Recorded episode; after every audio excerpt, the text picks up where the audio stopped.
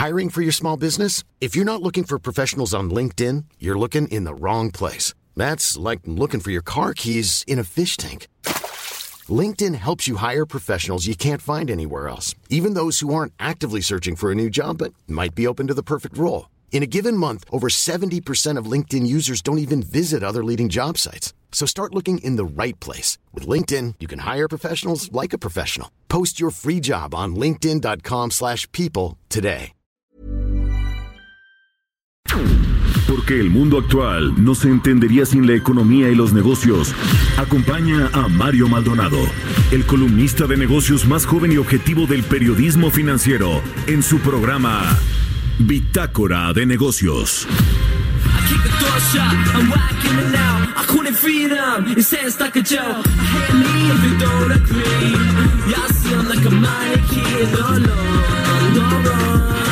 gone in five, four.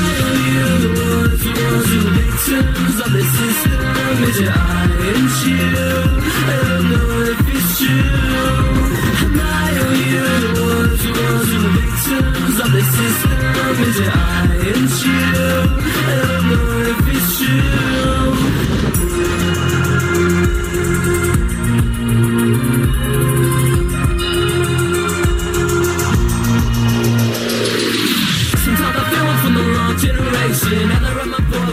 ¿Cómo están? Muy buenos días, los saludo con mucho gusto desde la Ciudad de México, aquí en la Torre Carrachi, donde transmitimos en vivo el Heraldo Radio. Hoy es lunes, lunes 13 de enero del 2020. Y bueno, saludo a quienes nos siguen aquí en la Ciudad de México por la 98.5 de FM, también en Guadalajara por la 100.3, en Tampico a través de la 92.5, en Villahermosa, Tabasco por la 106.3 y en Acapulco a través de la 92.1 de FM. También recuérdelo, a partir de enero ya estamos transmitiendo por la 540 de AM en el Estado de México y por supuesto a través de la página heraldodemexico.com.mx vía streaming. Ahí puede ver el video de todo lo que está sucediendo aquí en la cabina. Ahora vamos a eh, pues arrancar este día con esta canción de Big, que de Rat Boy que se llama Victim, Victim of a System en el Reino Unido pues ha sido gran semillero de bandas en la historia de la música. Y bueno esta semana vamos a escuchar a bandas que marcarán el presente y futuro de la escena musical británica. Así iniciamos el día con una canción y les platico que vamos a tener en el programa aquí en Bitácora de Negocios. Vamos a platicar, por supuesto, con Roberto Aguilar sobre lo que está sucediendo en los mercados financieros. Eh, hay temas ahí interesantes entre Estados Unidos y China y este acuerdo, en principio, que tienen para, eh, pues, no entrar en esta guerra comercial que tanto daño le hace a la economía global y, por supuesto, a esos dos países, las dos potencias económicas del mundo. Vamos a platicar también, como todos los lunes y miércoles, con Angie Chavarría, nuestra colaboradora columnista de aquí de El Heraldo de México y nos va a hablar de la industria de videojuegos, qué contenidos se venden más pese a lo sucedido en Torreón, Coahuila, este pues eh, asesinato de un eh, niño en una escuela de allá. Y que bueno pues mató su maestra ya conoce usted esa historia. Y también platicaremos con Eduardo Ramírez Leal presidente de la Cámara Mexicana de la Industria de la Construcción. Vamos a hablar sobre eh, pues el subejercicio en obra pública que eh, con el que terminó el 2019 un subejercicio importante que según la CEMIC pues ha generado que esta industria esté pues a niveles de hace eh, 10 años en cuanto al crecimiento, más bien de crecimiento, ha sido un año muy malo para la industria de la construcción en el 2019 y en general para la actividad industrial. Así que bueno, vamos a hablar de esto, de los relevos en la banca, en los relevos en el HSBC, el nuevo director Jorge Arce, quién es, le vamos a tener aquí todo el reporte con nuestra compañera Giovanna Torres y hablaremos también de los datos del empleo que salieron este fin de semana, mucho que comentar al respecto. Así que quédese con nosotros aquí en Bitácora de Negocios porque le presento ya el resumen de las noticias más importantes con las que usted tiene que arrancar este lunes 13 de enero.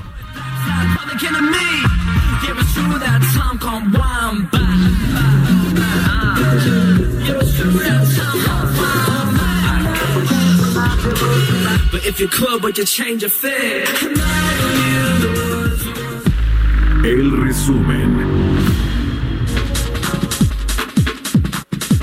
José Ángel Gurría, secretario general de la Organización para la Cooperación y el Desarrollo Económicos, la OCDE, dijo que con el nuevo acuerdo comercial de Norteamérica no se resolverán todos los problemas de México. El funcionario del organismo internacional reiteró que el pacto comercial tiene un enorme potencial para la economía mexicana, que de acuerdo con los pronósticos de la OCDE crecerá 1.2 y 1.6% para 2020 y 2021. El titular de la Secretaría de Comunicaciones y Transportes, Javier Jiménez Espriu, expresó que para finales del sexenio, las inversiones en infraestructura deben alcanzar el equivalente al 5% del Producto Interno Bruto. Destacó que la iniciativa privada ha identificado en todo el país 147 proyectos de inversión cercana a los 900 mil millones de pesos, dinámica que crecerá en la medida en que se identifiquen nuevas propuestas.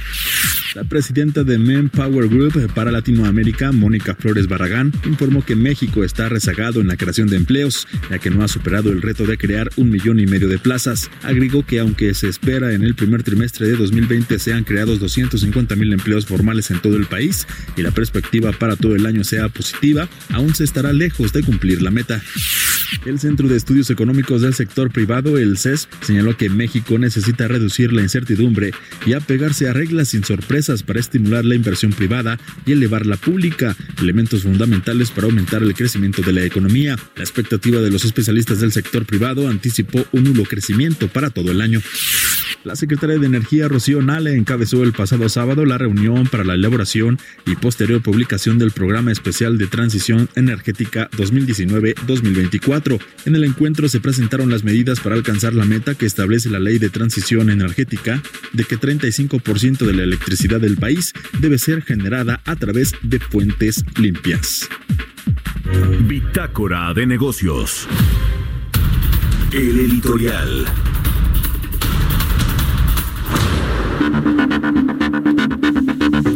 Bueno, le comentaba al inicio en la presentación del programa sobre el dato del empleo al mes de diciembre, con lo que cerramos ya el 2019 con la información de la creación de nuevas plazas laborales. Y bueno, pues fue malo, pero quizá fue más malo de lo que se tenía eh, previsto. Eh, las empresas en México reportaron que al cierre del año pasado se eh, crearon pues 342.077 puestos de trabajo entre enero y diciembre, todo el 2019. Esto es casi la mitad de lo que se generó en 2018 cuando se crearon 660 mil plazas de trabajo. Pero fíjese nada más este dato, es la menor creación de empleos formales desde la crisis, desde la crisis internacional del 2009. En ese año se perdieron 171 mil eh, empleos pero fíjese, estamos al nivel del 2009 cuando la economía cayó 5.3%. Ahora no fue el caso, la economía se estancó y en, y en eh, pues en el peor de los casos habrá eh, caído ligeramente un 0.1%, 0.2%, pero no 5.3% y con todo, pues este 2019 que acaba de terminar fue uno de los peores años, le decía, en creación de empleos formales. ya se anticipaba que hubiera una reducción importante cercana a los 400 mil eh, empleos. Bueno, son 342 mil puestos de trabajo que eh, se crearon finalmente, pero bueno, le decía, pues es la mitad de las que se generaron en el 2018. En su más reciente informe trimestral ya el Banco de México anticipó pues una recuperación en este 2020 del empleo formal aunque bueno, pues eh, va a ser complicado de todos modos por el tema eh, pues internacional, hay cosas eh, pues que pueden ayudarle a la economía mexicana, pero también a nivel doméstico. Tenemos vamos a tener pronto una revisión seguramente de las calificadoras con respecto al perfil financiero de petróleos mexicanos y todo este anuncio que se haga en febrero de los proyectos que se van a destinar a la iniciativa privada para que se detone el crecimiento en el sector energético. Veremos si le convence o no a los inversionistas globales, a los analistas de las calificadoras y ver qué sucede con petróleos mexicanos y por supuesto con la calificación de la deuda mexicana, de la deuda del gobierno mexicano, porque pues eh, lo que pase con Pemex va a contagiar eminentemente a la deuda mexicana. El tema aquí del empleo pues ese le pega a todos absolutamente a todos. Es un tema sensible, debería serlo para el gobierno del presidente López Obrador porque es un gobierno que más allá de lo que hemos enfrentado en casos como este del Instituto de Salud para el Bienestar, el famoso INSABI, que eh, sustituye al Seguro Popular y que bueno ha tenido muchos problemas en su operación e implementación como nuevo eh, Instituto de Protección eh, Social, de Seguridad Social, particularmente en lo que tiene que ver con la cobertura de servicios de salud en México. Ese tipo de cosas son pues muy peligrosas para el presidente. Si no le salen bien, la verdad es que le afectan directo a la población y directo a la base eh, electoral que tiene el presidente, que son eh, pues eh, todos los que votaron por ellos estos por, por este cambio, por esta cuarta transformación, cerca de 30 millones de mexicanos que pues la han sufrido con la entrada de este INSABI, de este Instituto de Salud para el bienestar y bueno, pues ahora el tema del empleo que también le pega directamente a las familias, a los bolsillos de los mexicanos, normalmente los más desprotegidos que como le decía pues son la base, la base electoral del, del gobierno de la cuarta transformación. En fin, vamos a estar aquí analizando estos datos en la semana del empleo y cómo viene el 2020 en materia laboral. Son las 6 con 11 minutos de la mañana. Estamos en El Heraldo Radio en Bitácora de Negocios. Yo soy Mario Maldonado. Mercados bursátiles. Y ya está aquí en la cabina también Roberto Aguilar, nuestro analista. ¿Cómo estás, mi querido Robert? ¿Qué tal, Mario? Muy buenos días. Pues vamos a echarle, si quieres, más sal a la herida, porque acaba de salir también el dato de la inversión fija bruta de octubre.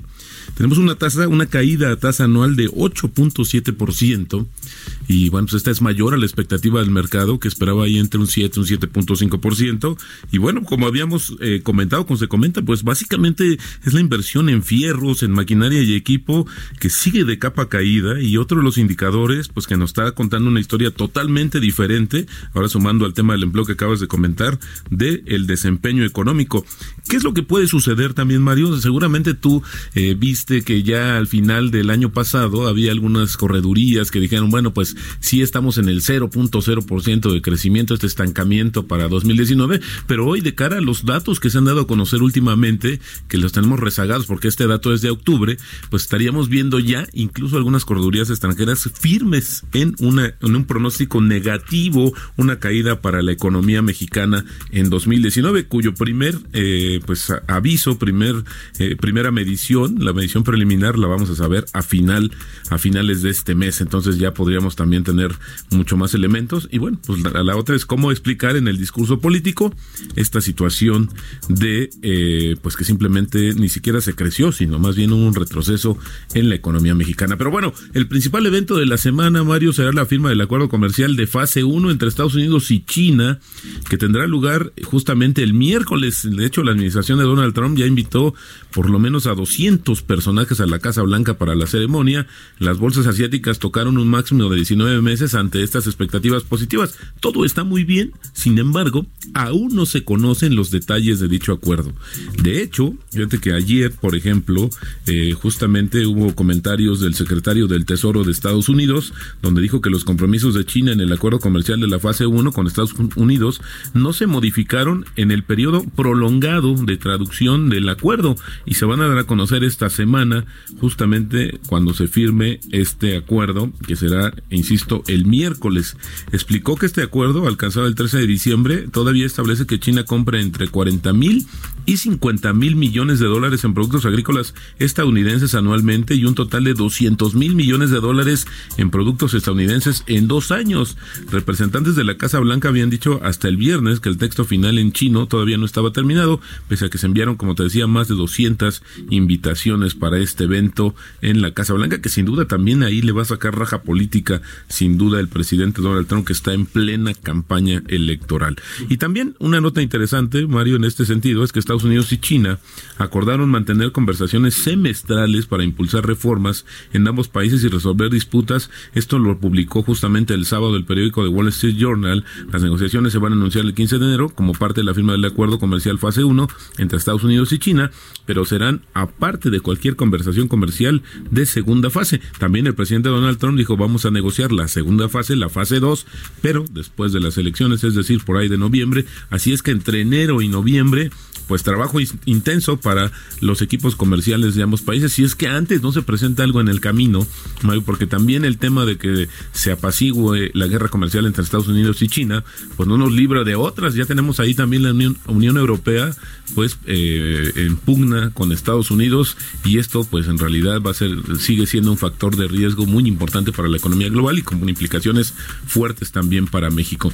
Pero fíjate, el dólar el viernes cayó eh, a su nivel máximo de cuatro semanas frente al yen y al franco suizo y estos son dos activos considerados como seguros porque los la posible renovación de las tensiones entre Estados Unidos e Irán afectó la confianza de los inversionistas. Estados Unidos impuso el viernes nuevas sanciones a Irán en respuesta a su ataque con misiles contra fuerzas estadounidenses en Irak y prometió aumentar la presión sobre la economía iraní si Teherán continúa participando en lo que describió como actos terroristas. El dólar también fue presionado por un dato laboral más débil de lo esperado en Estados Unidos en diciembre, sin embargo, es poco probable que el informe influya en la intención de la Reserva Federal de mantener estables las tasas de interés este año. Y justo en consecuencia con esta situación de la debilidad del dólar, pues nuestra moneda, el tipo de cambio avanzó el viernes hasta el máximo de nueve meses. Fíjate, llegó a cotizar en 18.74. Así es como está, eh, llegó a cotizar el viernes la moneda mexicana en estos momentos, Mario está cotizando en 18.78 y solamente sumaría que el grupo financiero Banorte firma un acuerdo con la agencia de crédito de exportación del gobierno de China, Sinosure, que busca impulsar el financiamiento de proyectos en México que realicen importaciones desde el país asiático. Bajo este acuerdo, Banorte, que opera el, eh, justamente, va a ofrecer créditos a entidades y empresas locales que requieren apoyo para atraer al país bienes e insumos de origen chino. Y bueno, pues te decía, el dato del día, inversión fija bruta, mal y de malas. Pues sí, y es la inversión eh, física, como su nombre lo dice, es decir, en fierros, la que las empresas eh, pues eh, echan a andar para crecer, para una nueva fábrica, una nueva, nueva más maquinaria, una nueva planta de producción, todo todo esto tiene que ver con la inversión, inversión fija bruta y bueno, pues a ver si se, si se reactiva este indicador, que esto de alguna manera, Robert, ya, ya lo preveíamos, ¿no? Es decir, estos datos que estamos, el, incluso este mismo que salió del consumo privado, que también disminuyó 0.8% en octubre frente a septiembre, pues eh, ya lo teníamos más o menos en el radar por todos los malos datos que habían surgido y venido saliendo en los últimos meses ya del 2019. Claro. Habrá que esperar ahora, pues si en 2020 el panorama cambia, aunque pues platicando con, con expertos, incluso ahí con, con exsecretarios de Hacienda, no lo ven, eh, no lo ven, eh, pues al menos en la primera mitad del año que cambian radicalmente las cosas, aun cuando hay cosas positivas, como este tema de la ratificación del TMEC el, el, el, tema entre Estados Unidos y, China, que probablemente pues eh, bajen estas tensiones comerciales, pero en México tenemos nuestros propios problemas y es un poco lo que el gobierno ha querido decir que pues eh, cuando vamos mal es porque los problemas del exterior que estamos importando y cuando vamos bien ahí sí tiene que ver el gobierno o lo que se está haciendo a nivel eh, doméstico, pero pues este año se ve complicado, al menos en, el inicio de año. Yo creo que incluso la balanza, Mario, ya hoy cuando vemos algunos elementos positivos para describir lo que está pasando en la economía mexicana, llámese tipo de cambio, llámese estabilidad, llámese el riesgo país, pues lo vemos positivo, la inflación misma. Pero cuando ya vemos que se están sumando otros indicadores como los que se están actualizando, pues sí, ya la película es distinta y hoy y eso se va a reflejar justamente en el dato final del crecimiento de la economía. Yo solo apuntaría, Mario, ahora que comenta sobre la inversión fija bruta, que si hoy estamos viendo una caída es porque no hay un proyecto, es porque también hacer una planta, ampliar tu capacidad de producción, en comenzar a importar eh, bienes o maquinaria y equipo, pues no es de un día para otro. Y hoy pareciera ser que, el, como tú comentas, y así coinciden, que la primera mitad de este año no va a ser, vamos a seguir todavía con esa misma dinámica, y por ahí de la segunda mitad, pues podríamos ver algún repunte eh, sobre esta situación, pero bueno, bajo condiciones totalmente eh, diferentes e incluso de mayor debilidad. Así es que esto es lo que nos espera, nos depara para justamente la economía mexicana, que la Secretaría de Hacienda pues mantiene todavía. Dijo el secretario que es todavía muy prematuro hacer modificaciones sobre su estimado de crecimiento, que está entre 1.5 y 2.5% para el Producto Interno Bruto para este 2020. Pues sí, algo está viendo el mercado que el gobierno evidentemente no, y es un mucho menor crecimiento que el que, el que tiene la Secretaría de Hacienda, que es un promedio de 2%. Así y bueno, pues en, en el consenso de las casas de bolsa, las, los bancos de inversión, eh, las calificadoras o incluso los organismos internacionales, pues se debe andar por el 1.2. El 1%. El 1%, ¿no? Ese es 1%. el promedio. De ahí hacia abajo. Yo De ahí creo que ahí abajo, podríamos ir este, ajustando. Ya lo habías anticipado la, la semana anterior. Va- van a venir ajustes sobre la expectativa de crecimiento de cara a lo que se pueda crecer o el dato que se dé finalmente para 2019 y estos indicadores que se están actualizando 2020 eh, por lo menos al inicio no pinta no pinta nada positivo. Y Alejandro Werner, el viernes que estuvo acá en un seminario del ITAM, ITAM, así es. que es eh, directivo del Fondo Monetario Internacional, pues eh, ya anticipó que el problema en el sector energético y lo que tiene que ver con Pemex va a limitar el esfuerzo que se está haciendo para mantener las finanzas públicas eh, pues estables y también pues la política monetaria, ¿no? De bajar las tasas de interés para tratar de impulsar el consumo y la economía, pues todos estos esfuerzos eh, que está haciendo tanto Banco de México como el gobierno ahí en la Secretaría de Hacienda van a eh, echarse por la borda prácticamente por lo que está pasando en el sector energético, la inversión eh, que no está fluyendo y bueno, pues ya sabemos ahí el tema del plan de negocios de Pemex y los eh, cambios en las reglas del juego en el sector eléctrico con la CFE. Así que habrá que esperar, mira, vamos a dar el beneficio de la duda, yo creo, en febrero, a ver cómo viene este paquete de eh, obras de, de inversión en el sector energético, en el que va a entrar la iniciativa privada. A Oye, lo mejor nos sorprenden, Robert. Esa es- exactamente eso es lo que te iba a decir, que podemos esperar todavía una sorpresa. Y yo nada más apuntaría para cerrar esto, que, que el tema del seminario del ITAM antes era el evento. Sí. ¿Te acuerdas? Estaban las autoridades, estaba, bueno, pues este era un evento bastante relevante. Hoy se habla que la participación o la incidencia que tienen los egresados del ITAM en el gobierno, pues ha sido, pues se ha desvanecido. Y hoy, pues pareciera que hay una política incluso de algunas eh, dependencias, en el caso de la Secretaría de Hacienda, donde pues en muchos puestos no están aceptando ni quieren reclutar a gente eh, proveniente del ITAM y bueno, pues se ve en el evento. El evento la verdad que pasó casi casi desapercibido, Sí, ¿no? El viernes. Bueno, Bueno. en fin, cambian los tiempos. El semillero de los tecnócratas neoliberales. Gracias, Robert. Muy buenos días. Buenos días. Historias empresariales. Bueno, pues hablando también de eh, empresas neoliberales y de tecnócratas, la semana pasada se anunció ahí en el HSBC que Nuno Matos dejaría eh, pues su puesto como director general de esta entidad financiera del eh, HSBC México. A partir de febrero y lo sustituye Jorge Arce de acuerdo con eh, pues HSBC esta decisión de nombrar a Jorge Arce como director general del banco en México se debe a que tiene grandes conocimientos en el mercado mexicano lo que le ayudará a fortalecer las operaciones del HSBC aquí en México. Vamos a escuchar esta cápsula de nuestra compañera Giovanna Torres sobre el perfil de Jorge Arce el nuevo director del HSBC HSBC tendrá nuevo director general. Jorge Arce se desempeñó durante cuatro años como director general adjunto de mercados, banca corporativa y de inversión en Banco Santander México. Bajo su cargo, la institución financiera aumentó su participación en las ventas de bonos domésticos mexicanos a más del 20% del mercado local en 2019, lo que hizo subir al banco del tercer al segundo lugar. Con una carrera de más de 30 años, Jorge Arce también fungió como director general y presidente del Consejo de Deutsche Bank México, donde era responsable de los negocios, operaciones y gobierno de la filial mexicana. Paulo Maya, director general de HCBC Latinoamérica, aseguró que Jorge Arce seguirá fortaleciendo la operación en el país. HSBC es el quinto mayor prestamista de México, cuenta con 5.4 millones de clientes y de cada 100 créditos hipotecarios que la banca produce, 13 son parte de HSBC. El nuevo director del grupo financiero recibe en sus manos a un banco que sumó 1.3 millones de nuevas tarjetas de crédito al cierre de 2019, tras el lanzamiento de sus nuevos productos en tarjetas de crédito. Los retos que deberá enfrentar el nuevo CEO de HSBC México van ligados a los reclamos de los clientes. De acuerdo a cifras de la Conducef, las reclamaciones por transacciones afectaron durante el primer trimestre del 2019 a 2.1 millones de personas. Para Bitácora de Negocios, Giovanna Torres.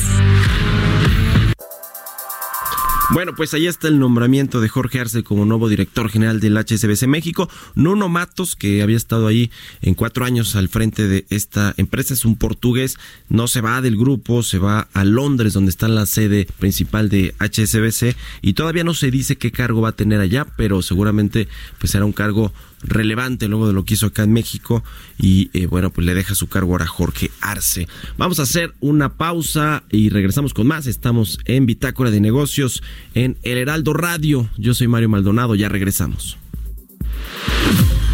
Continuamos en un momento con la información más relevante del mundo financiero en Bitácora de Negocios con Mario Maldonado.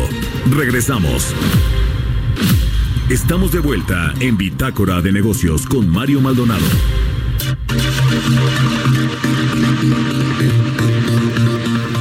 Bueno, ya regresamos a Bitácora de Negocios. Le refería al inicio del programa eh, sobre este eh, eh, tiroteo, bueno, este pues suicidio de un alumno de una escuela ya en Torreón, Coahuila que bueno, pues revive este asunto de los videojuegos, puesto que según eh, pues sus profesores estuvo influenciado por un videojuego que se llama Natural Selection. El eh, pues eh, alumno estuvo pues ahí en, en su escuela en el Colegio Cervantes de Torreón y bueno, pues portaba una playera con la leyenda Natural Selection en una eh, posible referencia a Eric Harris, el estudiante de preparatoria que junto con otro compañero eh, cometió este famoso tiroteo del 20 de abril de 1999 llamada la masacre de eh, Columbine, esta escuela de los Estados Unidos. Y bueno, este tema pues eh, reaviva el, debate entre pues la influencia que podrían tener los videojuegos para algunos niños o para en general para toda la gente y bueno, a propósito de esto y de la industria de los videojuegos en México, vamos a platicar con Angie Chavarría, columnista de aquí de El Heraldo de México, quien nos hablará sobre esta industria, que bueno, es una industria importante y que más allá de los, de los temas que, a los que se refiere eh, este tipo de, sucesos como el de Torreón, pues eh, es una industria relevante. ¿Cómo estás, Angie? Muy buenos días. Hola, ¿qué tal? Muy buenos días, Mario. Pues efectivamente fue un suceso bastante trágico y lamentable tanto para la familia del joven que atentó contra contra todas estas personas en, en el centro educativo y también pues bueno el trauma postraumático que que queda y también una reflexión para todas las familias mexicanas que que pues bueno que tenemos familia y aquellas también que tenemos de alguna manera injerencia, ¿no?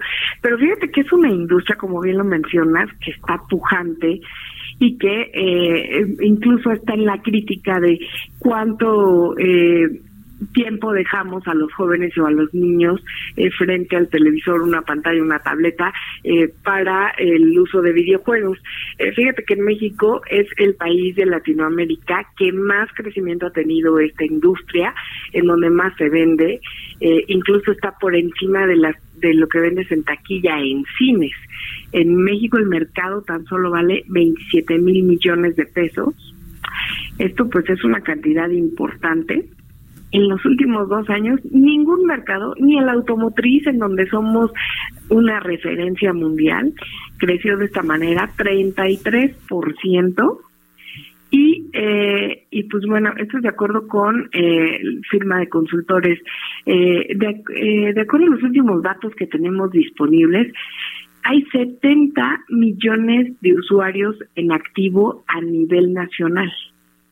Esto, si hacemos un conteo, el 85% de la población mexicana al menos es un jugador o un videogamer, ¿no?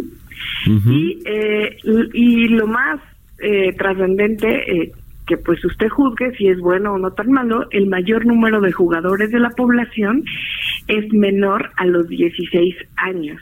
Incluso hay psicólogos que mencionan que ya hay niños eh, que los están dejando jugar menores de dos años con estos juegos interactivos que tienen para pues para bebés por, por así decirlo pero que bueno están comenzando su vida su vida perdón como como gamers eh, entre 1.5 y 2 años.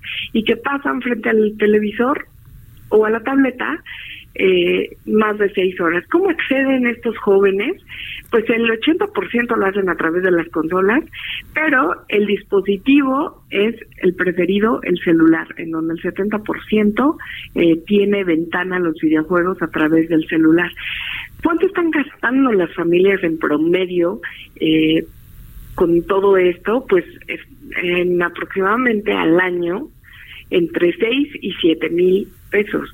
Que, pues bueno, si contabilizamos que la mayoría de la población, estamos hablando que de los trabajadores formales que reporta el INEGI, eh, que tiene la mitad de, de esa población gana 6 mil pesos y si comparamos que estas familias están gastando al año 7 mil pesos, pues es muy equiparable a un mes de salario. Entonces es, es un gasto importante que tienen las familias. Sobre todo se hace mucho en esta temporada de Reyes y Navidad. Y pues bueno, incluso eh, hemos observado algunas historias que pues con tal de que los jóvenes no estén afuera porque también las familias perciben que la inseguridad es bastante severa y ponen riesgo a sus hijos, pues bueno, optan por una consola y eh, pues vemos que no sabemos todavía este pues qué tanta imitación puedan tener eh, frente a estos juegos violentos no los contenidos que están más viendo los jóvenes esto también suena un poco aterrador eh, el 70% de estos jóvenes menores de 16 años están accediendo a contenidos violentos eh, entre ellos está el juego que mencionamos de Torreón y eh, otro que por ejemplo es Fortnite que se ha vuelto muy popular no y también este y pues bueno también los padres no han tenido el control suficiente pues para ver qué tipo de repercusiones va a tener en su sistema emocional de, los niños no eh, en cuanto al uso de los videojuegos entre hombres y mujeres hay una ligera avance entre los varones, el 60% solamente es más entre los varones, pero si te fijas es muy similar que tanto mujeres como hombres, pues bueno, utilicen este tipo este, de videojuegos, ¿no? ¿Cómo exceden hoy tan fácil? Pues incluso hay historias de, niños que eh, tanto les genera adicción, por ejemplo, por el juego, que eh, toman la tarjeta de crédito este, de sus padres, por ejemplo, para las familias que tienen una tarjeta de crédito, de acuerdo con la Asociación de Bancos de México, el 30% en algunas puede representar el gasto para videojuegos. Y así, pues así nos podemos ir a los números que todavía, pues bueno, eh, es, es un mercado pujante, ¿no? Eh, ocupamos la primera posición de Latinoamérica, superando a Brasil, que tiene una población mucho más grande.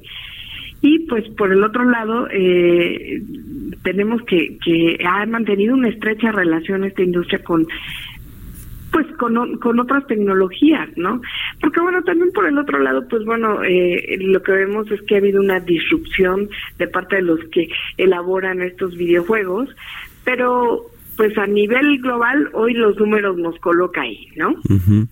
Pues sí, pues sí, una, una industria al final de cuentas importante para México para, para a nivel global, por, por supuesto, y que bueno, pues seguro seguirá creciendo ya el tema de la supervisión de los eh, papás a los niños que juegan eh, videojuegos violentos, pues es, es otra cosa y es pues además muy debatible, ¿no? Que, que este, esta tragedia de eh, Torreón pues eh, vuelva a poner el ojo en este debate, pero bueno, pues hay muchas ópticas, muchas visiones con respecto a este tema, este asunto de los videojuegos. Muchas gracias, Angie. Cuéntanos de eh, hoy escribes en aquí en el Heraldo y oh, lo escribes los miércoles ahora, ¿verdad? Eh, todos los martes, aparece todos los martes la columna y eh, pues los invito a verme y, a escribirnos a través de mis redes sociales.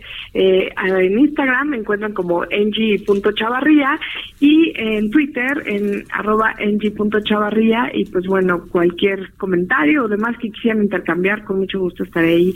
Y pues bueno, vamos a seguir observando cuál va a ser el resultado que van a tener las investigaciones sobre el caso de Torres. Bueno, muy bien, pues muchas gracias, Angie Chavarría como siempre, por tu colaboración aquí en Bitácora de Negocios. Buen día. Buen día y un abrazo a todos. Buen inicio de semana igualmente. Son las 6 con 37 minutos de la mañana. Estamos en Bitácora de Negocios. Portales Internacionales.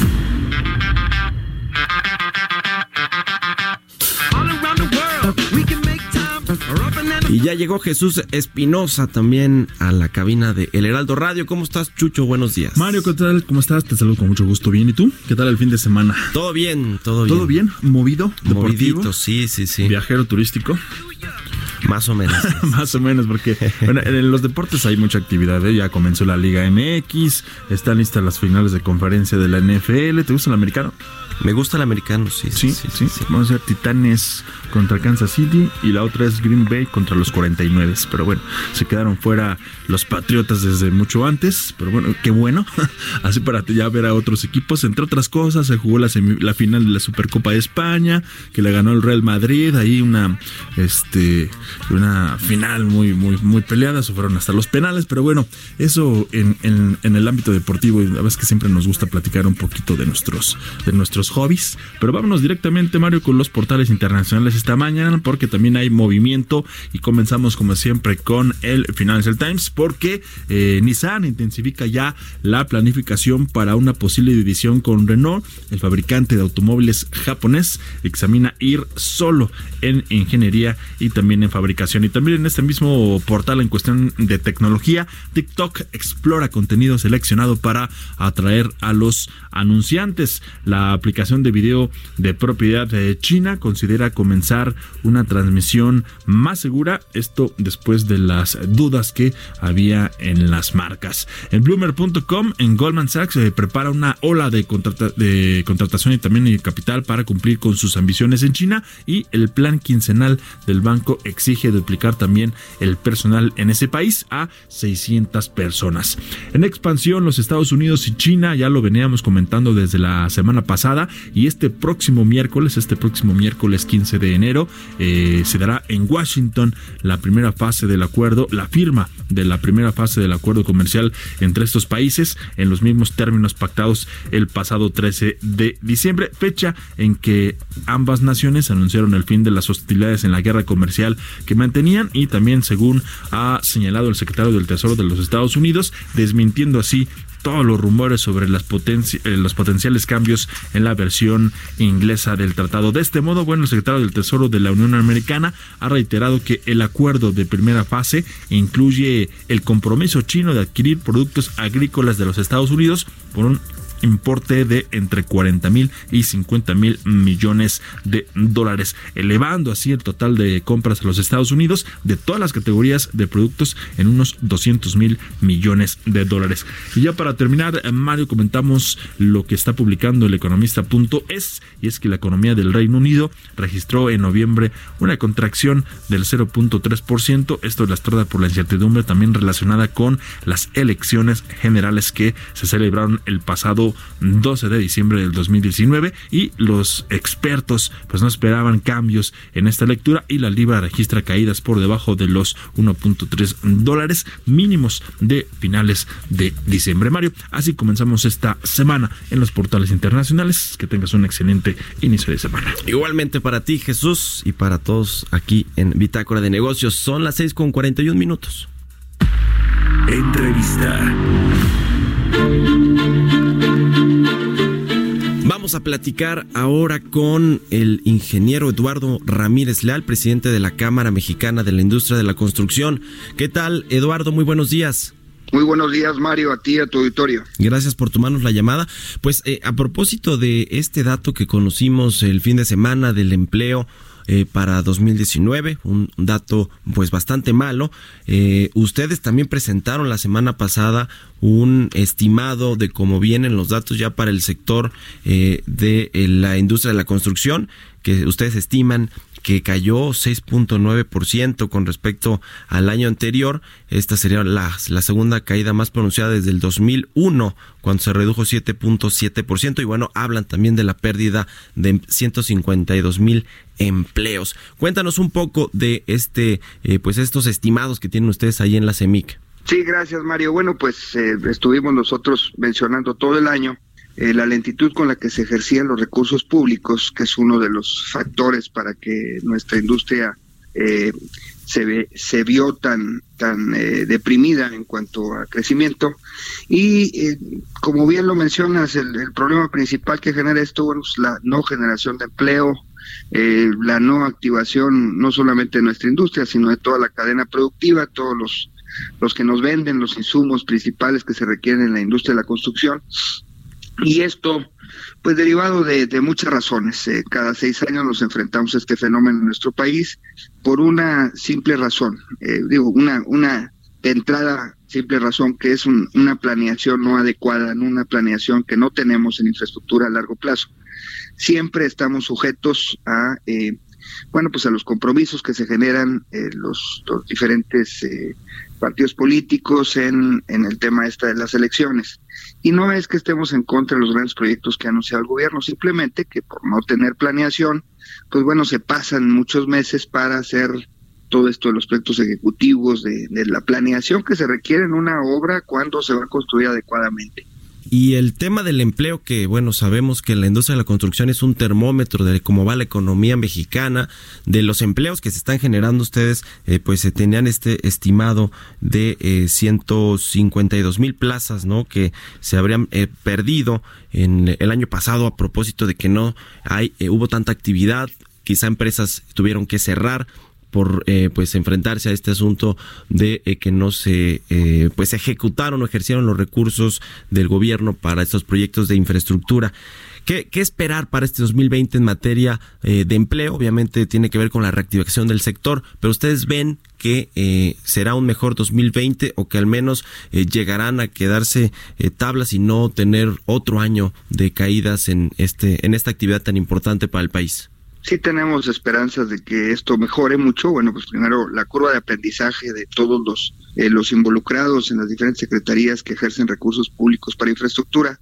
Pues seguramente, y, y, todos coincidíamos que se tenían que terminar con malas prácticas y actos de corrupción. Sin embargo, no se podía detener este, este carrito de la industria que, que genera, bueno, pues tanto bienestar. Nosotros aportamos eh, alrededor del 8% en el PIB y seis, más de 6 millones de empleos directos e indirectos en toda la industria. Esta afectación que nosotros vimos del 2.2 por ciento negativo en el tema de, de, generación de empleo fue derivado a entre otras cosas a todo esto, o sea, a, la lentitud en la aplicación de recursos, pero también a todo el tema privado que se generó cierta incertidumbre. Pero vemos con esperanza en el 2020 pues que ya se anunció este para finalizar el año este acuerdo para que la, la, iniciativa privada invierta en infraestructura porque tenemos un rezago muy importante en la en la en toda la el, el recurso que se utiliza para, para darnos la infraestructura no solamente nueva, sino ampliaciones y mantenimientos.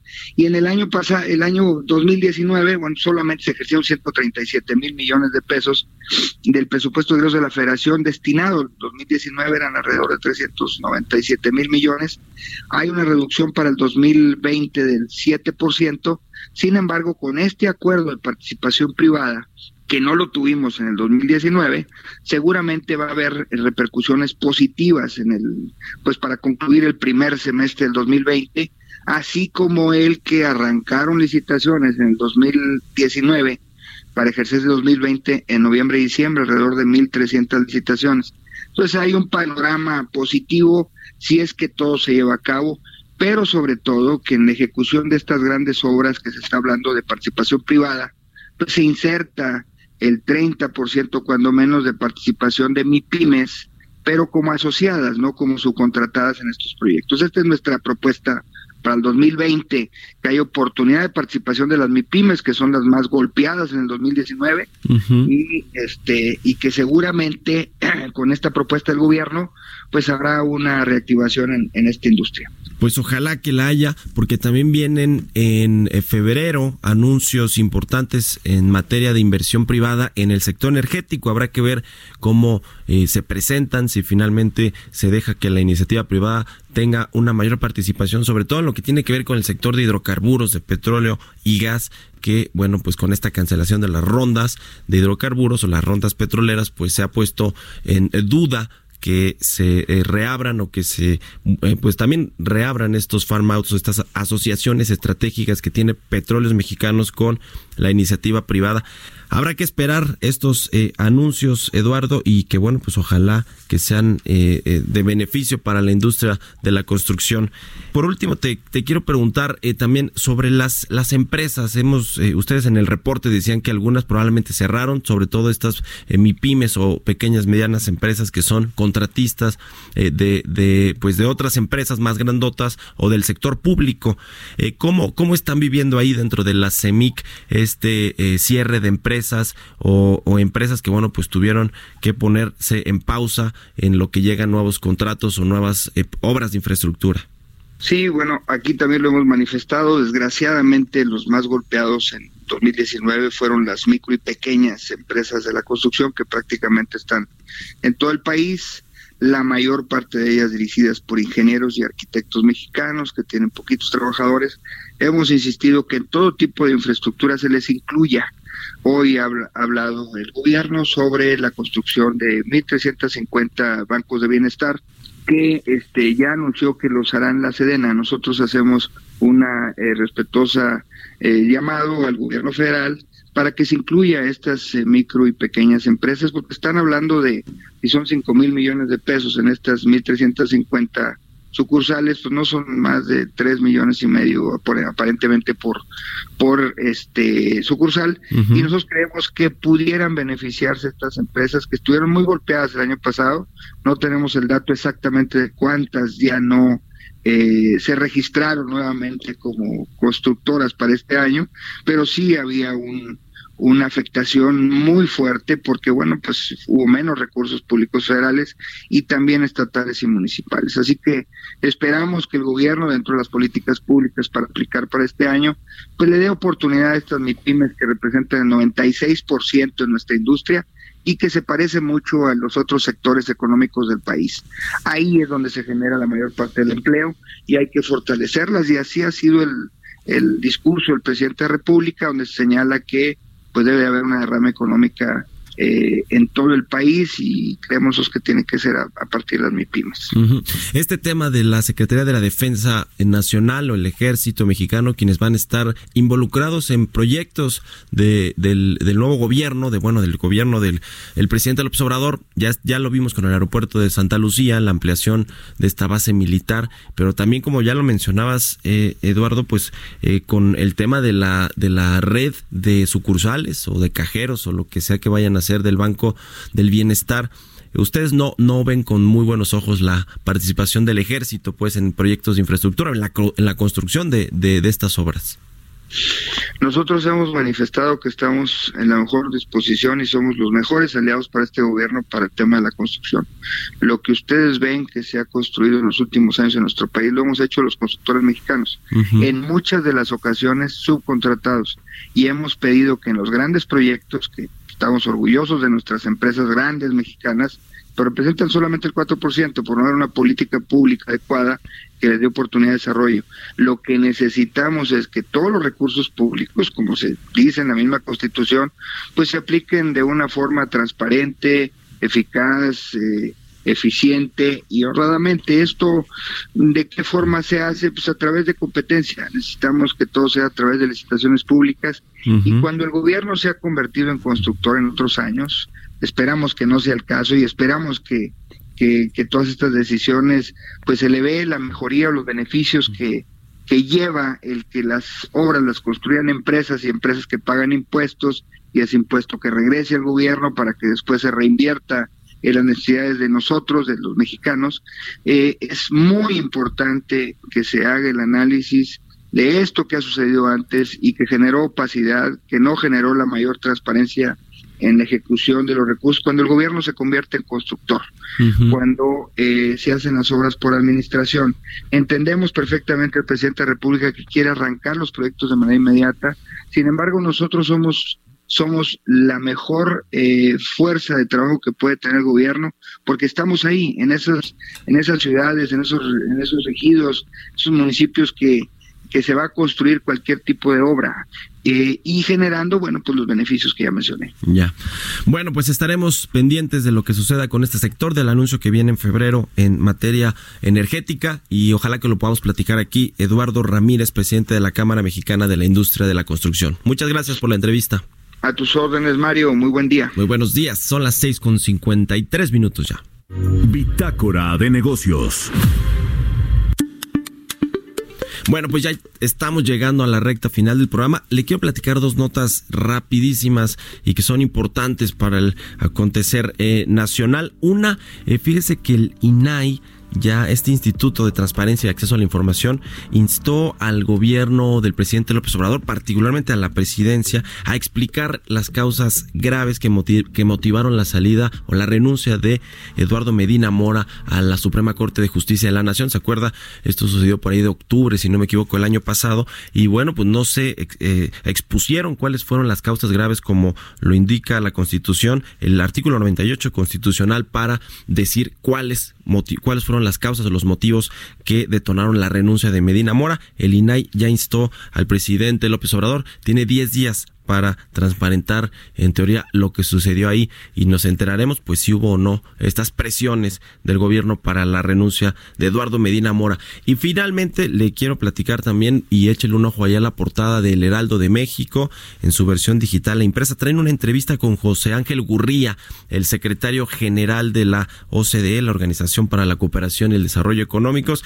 Bueno, pues habla de la necesaria inversión eh, privada para el crecimiento económico del país José Ángel Gurría asegura que la participación de los empresarios en proyectos en los que no hay recursos es una condición importantísima para que lleguen los capitales extranjeros a México. Échenle un ojo ahí a la, a la entrevista que está en, en la página de heraldodemexico.com.mx y también, por supuesto, en la versión impresa de eh, nuestro eh, periódico aquí de El Heraldo de México. Échenle un ojo, está interesante. Vienen muchos asuntos que tienen que ver con la reforma fiscal, este cambio en la miscelánea fiscal, eh, el crecimiento que también pues es uno de los talones de Aquiles de casi todos los gobiernos y este del presidente López Obrador no ha sido diferente. Así que bueno, échenle un ojo, está ahí en el Heraldo. Y con esto llegamos al final ya de Bitácora de Negocios. Le agradezco mucho que nos haya acompañado que haya iniciado la semana con nosotros aquí en Bitácora de Negocios. Que tenga muy buen día y nos escuchamos mañana en punto de las 6 de la mañana. Buenos días.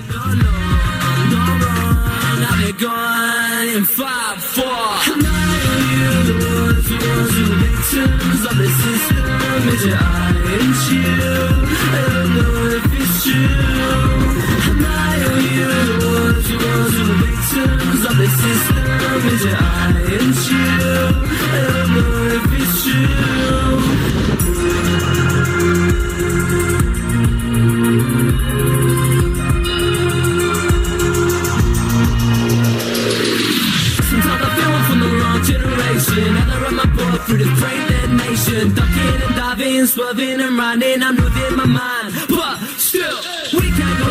the jeans that slide. Bumping tunes from the boom box like that. Beastie Boys, Black Flag, Public Enemy. Yeah, it's true that time comes. Esto fue Bitácora de Negocios con Mario Maldonado, donde la H suena y ahora también se escucha. Una estación de Heraldo Media Group. Even when we're on a budget, we still deserve nice things. Quince is a place to scoop up stunning high-end goods for 50 to 80% less than similar brands. They have buttery soft cashmere sweaters starting at $50, luxurious Italian leather bags, and so much more. Plus, Quince only works with factories that use safe, ethical, and responsible manufacturing. Get the high-end goods you'll love without the high price tag with Quince. Go to quince.com/style for free shipping and 365-day returns.